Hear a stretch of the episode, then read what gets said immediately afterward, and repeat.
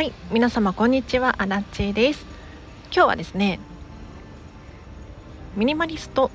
1泊2日の持ち物という話をしていこうと思います。このチャンネルはこんまり流片付けコンサルタントである私がもっと自分らしく生きるためのコツをテーマに配信しているチャンネルでございます。ということで皆様いかがお過ごしでしょうか？アラチェですねなんとなんと昨日今日と念願だったディズニーシーのホテルミラコスタに一泊してまいりましたよ。すごく良かった。もう幸せな気分で今この放送を撮っているんですけれどちょっとねミラコスタも情報量が多すぎて まだ頭の整理がついてないんですよ。なのでちょっとハウスツアーもしたいしルームツアーか。ミラコスタのルームツアーこんな感じだよっていう話も今後したいしアメニティこういうの置いてあったよとかプールこんな感じだったよっていう話もしたいんだけれどちょっと一旦それらは置いておいて今回私アラチがミラコスタに1泊2日した際の荷物を何を持ってきたかっていうのをねお話ししたいなと思います。ただね今回結構多かったですね荷物が。うん、ちょっと余計なもの持ってきちゃったかなっていう反省もあるんですけれどそれらについてもお話ししていこうと思います。まず大前提として私アラちゃんですね。東京済みのディズニーシーなんですよなのでだか地方から遠出をしてミラコスタに宿泊をしたというわけではなくてかなり近い場所からミラコスタに来ていてもう最悪何かあったら都内にある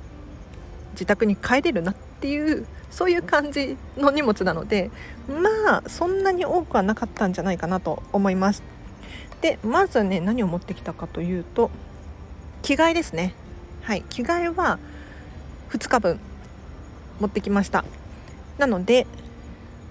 下着とかも2日分靴下おぶら様パンツあとワンピース2枚ですね。でこのワンピースとかもそうなんでワンピースなのかというとやっぱり上下バラバラになっているものだとその分アイテム数が増えるなと思いましてワンピースを選びました。あとはシワになりにくい素材。これ非常に重要です。カバンの中に入れているうちにシワになってしまう可能性があるのでそういったものは持ってこずに今回はもうどんなにぐしゃぐしゃにしてもシワにならないワンピースを用意いたしました。あとはパソコン。これは私の相棒なので、まあ、ディズニーに行く時にも欠かせないんですけれど 今回もミラコスタに宿泊してただ遊ぶだけではなくて夜のねちょっと空いてる時間にカフェに移動してパソコンで記事を書いたりさせていただきました。本当にこのパソコンありがとうございますですね。でそれに伴ってパソコンの充電器とスマホの充電器それからポータブルタイプの持ち運びができるタイプの充電器も持ってきてしまいました。意外とねこのポータブル持ち運びできるタイプの充電器が重いんですよねちょっと今回これいらなかったかなっていう反省はありますが、まあ、万が一ね何かあった時はすごく助かるのでいつもだいたい持ち歩いているものでもあります。あと旅行なので化粧品とかあと基礎化粧品類も今回持ってきましたえっとまずお化粧品に関して言うと私そんなに実は持ってなくてびっくりすると思います。ちょっと説明しましょうか。まずは BB クリームっていう、まあ、ファンデーションみたいなものですね。これ下地に使ってます。でこれディズニーコラボのファンデーションなのですごく可愛いんですよ。でちゃんとしたブランドのメーカーのものなのでお気に入りです。それからアイシャドウが1個持ってます。でこのアイシャドウを、まあ、無印良品さんのアイシャドウなんですけれど4色が1つになっているものでこれアイシャドウ以外にも私これで眉毛とか描いたりしてますね。なのでアイブロウパウダーとかは持っていないです。あと口紅を2本持っているんですがピンクの口紅と透明の口紅2本持ってます。でこの口紅もですねあのチークの代わりに使ったりとかしているのでチークは持っていないです。であとマスカラ。マスカラはね好きなので持ってますね。あとこれもディズニーで買ったんですがティンカーベルの魔法のお粉。ディズニーランドの中に香水屋さんがあるんですけれどティンカーベルのね魔法のお粉をパフパフするとキラキラになるんですよ。これがね可愛くて大好きなんですがこれも今回持ってきました。以上ですね化粧品は。はい。で基礎化粧品化粧ん？化粧水とかそういったものなんですけれど私すべてこのボディクリームで賄っています。えっとねロゼットのセラミドクリームをこれ顔にも使うし体にも使うし化粧水とか持っていなくてこの保湿クリームだけで全てを賄っているっていう感じですね。でさらにもう一個ちっちゃいんですけれど目元用のアイクリームみたいなのも今回持ってきました。これはね結構手のひらサイズのちっちゃいタイプなので持ち運びにも良かったですね。あと私髪の毛がブリーチをしているのでオイルが必要なんです。なのでこちらも手のひらサイズのいつも使っている髪の毛に塗るオイルこれを今回も持ってきました。でこれが化粧品ポーチにパパパッと入っていますね。であと普通にクレジットカードとか現金とか持ってるのとあとはそう本持ってきちゃったんですよね。今回これもいらなかったかなって反省してるんですがこの間つい先日ジブリ美術館に行った際に買った「くるみ割りとネズミの王様」っていう本。これ可愛いんですよ見た目が。なので最近これ持ち歩いてます。あとこれも先日買ったばかりなんですけれど「ハリー・ポッター」のスタジオツアーに元豊島園のねスタジオツアーに参加した際に買った魔法の杖。これをディズニーシーに持ち込むっていうね。はい。すいません。でもこれがね本当に相性抜群だし可愛いので持ち歩きたいんですよ杖を。あとは何を持ってきたかな。あとお水をね1本持ってきたんですけれどもうすぐ飲み切っちゃって途中で捨てましたね。あとこれが大事一番大事なのが水着です。はい。これがねちょっと一番かさばったかなって思うんですけれどディズニーシーのミラコスタの中に室内プールがあるんですね。で私これを本当に心の底から楽しみにしていたんですよ。なので今回この水着を持ってきました。でこの水着ちゃんは巾着袋大きめの布のタイプの巾着袋にパパッと入れて大きなトートバッグにポイって入れて持ってまいりました。なので結構ねパソコンがまず重たかったのと水着がボリューミーでなんだろう胸のねパッドとか硬めじゃないですか水着って。なのでちょっとガサバったなっていう感じはありますねただあのキャリーバッグとかではなく普通のトートバッグで来てでちっちゃめのトートバッグと2つのカバンで今回来れたのでそんなに大掛かりな荷物ではないなっていう感じですかね。とはもう事前にミラコスタの情報をいろいろ調べてアメニティ何が置いてあるんだろうっっていうことで、まあ、ヘアドライヤーもねもちろんあるしパジャマも向こうにあるし歯磨きも1日くらいだったら備え付けのね備え付け使い捨ての歯ブラシでもいいかなと思ってミラコスタに置いてあるものを使わせていただきました。タオルなんかもねもちろん持ってきてなくて備え付けのタオルをありがたく使わせていただいた感じです。はい。あとその他にもえっとねコンタクトレンズを今回は使い捨てのやつですね持ってきました。というのも普段私メガネなんですけれどプールに入るのでコンタクトの方がいいかなと思いコンタクトをその時だけ使っていましたね。私結構泳ぐの大好きなのでやっぱり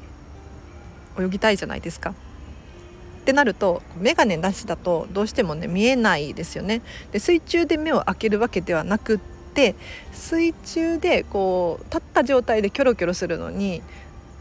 よく見えないとちょっともったいないじゃないですか。でミラコスタのプール美しいのでやはり今回は使い捨てのコンタクトをちょこっとだけ在庫が余ってるのがあったのでそれを今回持ってきました。これなかなか良かったですね。あとは自宅の鍵くらいかな。はい。だいたいね私の考えで言うとあまり心配性ではないのであれやこれやと持ってくるタイプではないんですよ。なので最悪何かあったら現地調達すればいい。っていうふうに思っているタイプです。でさらにディズニーの周辺って栄えてるんですよね。駅前に商業施設があるので、まあ、ここに来れば何でも買える揃っている100円ショップもあるしドラッグストアもあるしスーパーもちょっと高めのところですけれどあるのでそんなに物を持ってくる必要もないかなと思いました。はい。では今日は以上ですがいかがでしたでしょうか？本当に話したいことはいっぱいいっぱいあるんですけれどなんか何をどう話したらいいかなっていうので頭の中が今混乱状態なんですよ。でルームツアーも近々ねこのチャンネルで話をしたいなと思いますが写真を見ながら振り返りをして一回頭の中を整理したいっていう私がいるので少々お待ちください。もうすっごい素敵なお部屋で私はもう本当に大大大大満足でした。ただねやっぱりね一番はプールですね。プール良かったですよ。なのでミラコスタ宿泊する際は本当にプールに行ってほしいです。あんなに美しいプールを私は見たことがないです。あのホテルの、ね、中によくプールってあるじゃないですか、まあ、リゾートプールみたいなイメージだと思うんですけれどミラコスタのプールはまた雰囲気が違っていいんですよ。優雅で豪華で。ただもちろん有料なんですが使ってる人が非常に少ないです。なのでのんびり過ごすことができる。あとサウナがついてるんですよね。なのでこうサウナに入ったりっていうこともできます。だから結構プールの時間長めにとってもいいんじゃないかな。だからせっかくねミラコスタに来たからディズニーのパークの中に入るっていう人多いと思うんですけれど今回私はパークには入らずにミラコスタだけを存分に味わってきました。だってもったいないじゃん。本当に高いんだから。高いのに何だろう。荷物を置いてパークの中に遊びに行って夜遅く帰ってきてもう疲れて寝ちゃって次の日の朝も朝ごはん食べてその後パーク行って。ミラコスタを味わえないですよね。もったいない。そうじゃなくて今回私はミラコスタでまずはランチを食べてそこからチェックインをしてでお昼寝をしてプールに行ってでご飯をエクスピアリで食べてでその後カフェに移動し仕事をしてで夜遅くにミラコスタに戻ってきてちょっとぺちゃくちゃおしゃべりをし寝て朝朝食を食べるんですけれどもうね私たちは2時間くらいかな。もうちょっといたかな。ゆっくり朝食を食べてたんですがもう周りのお客さんの入れ替わりが